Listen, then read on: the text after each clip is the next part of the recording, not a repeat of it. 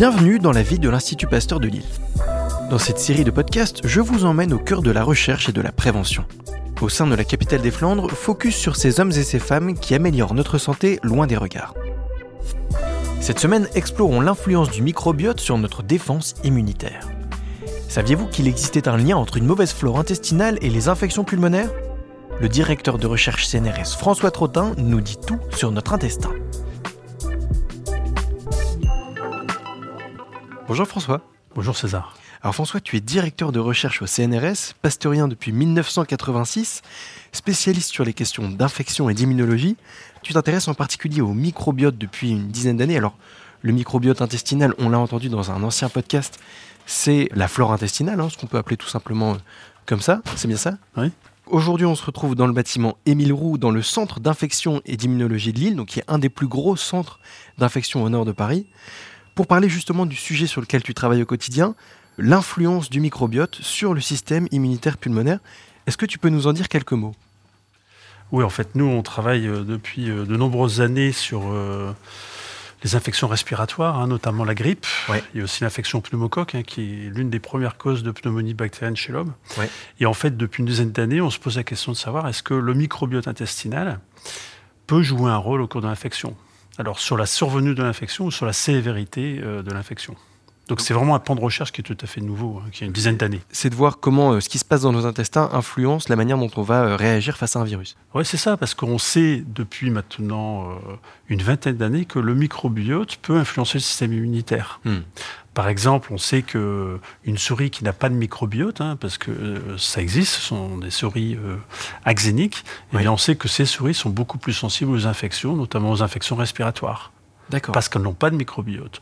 Et on sait aussi que le microbiote produit un tas de molécules, alors des métabolites, des composés de parois, hein, de membranes, qui vont diffuser dans le sang et euh, arriver au niveau du poumon et éduquer certaines cellules immunitaires pour lutter contre les agents infectieux.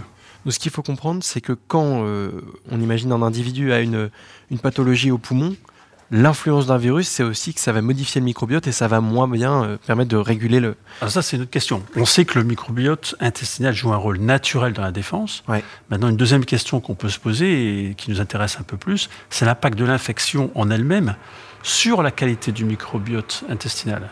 Parce qu'on sait que le microbiote intestinal joue un rôle dans des tas de choses. On a beaucoup parlé de l'axe intestin-cerveau. On sait aussi que le microbiote peut jouer sur les fonctions euh, métaboliques, hépatiques, cardiaques, etc. Et nous, ce qui nous intéresse, c'est de savoir quel est l'impact de l'infection respiratoire, virale, sur la qualité du microbiote et sur sa fonctionnalité. Est-ce que une infection sévère peut impacter la fonctionnalité du microbiote qui ensuite va influencer d'autres euh, mécanismes physiologiques comme les fonctions cardiaques ou le métabolisme, etc. etc. Et pour l'instant, qu'est-ce qu'on sait là-dessus? Est-ce qu'au niveau de la recherche, on a, on a découvert certaines choses? Alors, euh, c'est un domaine qui n'est pas encore très exploré, mais euh, nous, ce qui nous intéresse surtout au laboratoire, c'est euh, l'impact de la grippe sur les surinfections bactériennes. Parce que je ne sais pas si tu sais, mais euh, lorsqu'on développe une grippe très sévère, on peut en mourir, et on meurt surtout de surinfection bactérienne. Hein. C'est pas vraiment le virus qui tue. Par surinfection bactérielle, tu veux dire qu'il y a, a d'autres infections en plus de la grippe? Oui, le virus prépare en fait le poumon à une surinfection bactérienne parce que euh, les mécanismes immunologiques sont altérés en fait. D'accord. Et c'est surtout ça qui tue les patients. Et c'est ce qui nous intéresse. Et donc la question qu'on s'est posée dans des modèles précliniques, c'est de savoir est-ce que le virus grippal peut perturber les fonctions du microbiote intestinal? Et si oui, est-ce que ça peut influencer la susceptibilité à la surinfection bactérienne? Et la réponse semble être oui. et la réponse est oui, on a été les premiers à montrer ça, Oui. notamment par des transferts de flore fécale. Donc on a fait des tests précliniques euh, après infection et on a pu s'apercevoir que si on transférait le microbiote d'individus euh, grippés, Oui. eh bien on pouvait transférer cette susceptibilité à l'infection bactérienne. Donc c'est vraiment le microbiote, les perturbations du microbiote intestinal qui sont responsables, en partie, hein, pas totalement, mais en partie, de cette euh, surinfection bactérienne. Il y a une question que je me pose en t'écoutant. On a fait un épisode euh, récemment avec euh, Stéphanie Maccioni, qui Mhm. elle euh, est nutritionniste et nous parlait aussi du microbiote et donc comment, comment tout ça fonctionne. Elle nous expliquait que le microbiote se forme surtout entre 0 et 3 ans. Ouais. Donc la flore intestinale, après, elle bouge moins. Comment on peut faire à l'âge adulte pour entretenir son microbiote et se rendre moins vulnérable aux, aux pathologies externes Alors, Oui, c'est vrai. En fait, l'acquisition précoce d'un bon microbiote est extrêmement important sur ce qui va se passer au cours de la vie. En fait, le, quand on est, on a une mémoire, hein, on, se, on est colonisé très rapidement par le microbiote de sa mère, quand on est par voie naturelle. Et en fait, il y a des études, euh, notamment en Suède, qui ont montré que les enfants qui naissaient par césarienne étaient plus susceptibles de développer euh, des allergies. D'accord. Ou des maladies auto-immunes. Donc en fait, le microbiote, enfin le, bébé n'a pas de bactéries dans l'intestin quand il est, et c'est au moment de la naissance qu'il acquiert les bactéries de sa mère, et donc son intestin est colonisé très rapidement par les, bactéries de sa mère.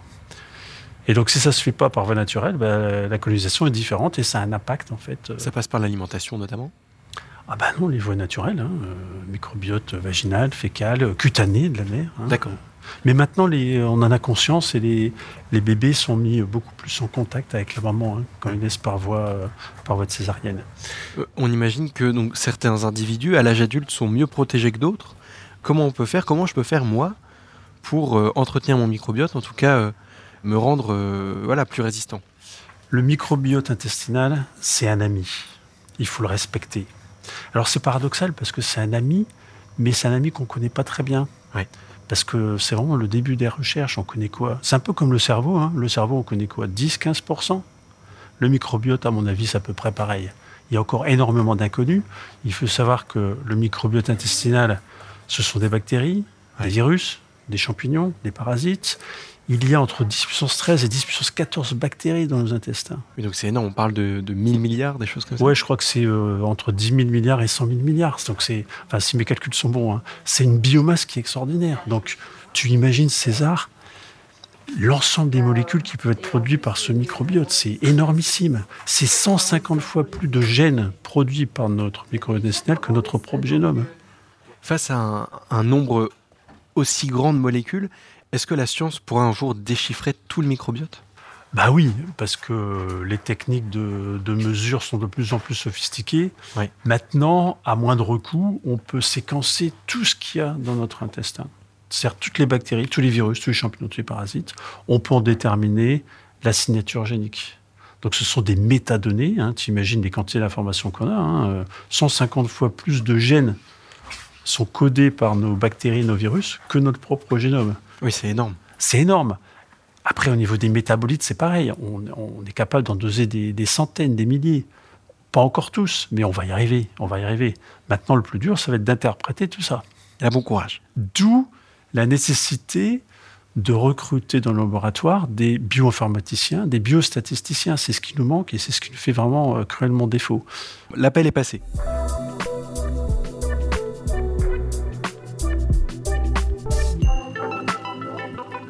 François, quand on t'entend, euh, on, sent une certaine passion pour le sujet euh, des infections du microbiote euh, et toute l'immunologie au sens large.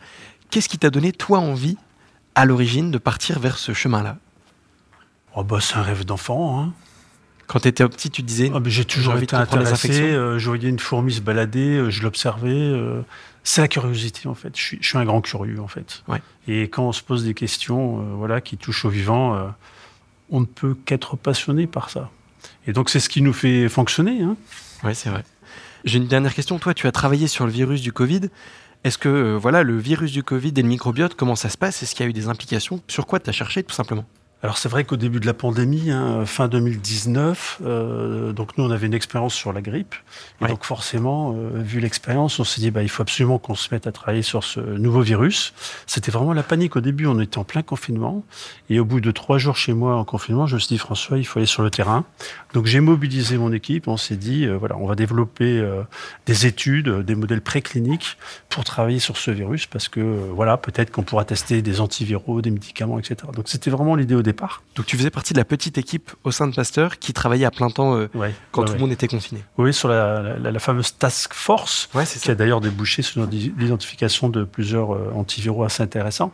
Et donc, en effet, on a adressé euh, cette question dans le cadre de l'infection SARS-CoV-2, hein, l'agent de la Covid, et on a pu montrer, on était les, premiers hein, à montrer que dans des modèles précliniques, eh bien, le virus induisait une dysbiose donc une altération fonctionnelle du microbiote intestinal. Et ça a été corroboré par des études cliniques chez l'homme qui ont montré qu'en effet, il y avait une perturbation du microbiote intestinal et une association entre une certaine bactérie qui avait une fréquence augmentée ou réduite et la sévérité de la maladie. D'où l'idée d'impacter sur euh, cette dysbiose pour euh, améliorer euh, la pathologie ou les effets à long terme. On parle beaucoup de Covid long. COVID long Moi, je pense que l'une des raisons, c'est qu'il y a une perturbation à long terme du microbiote intestinal.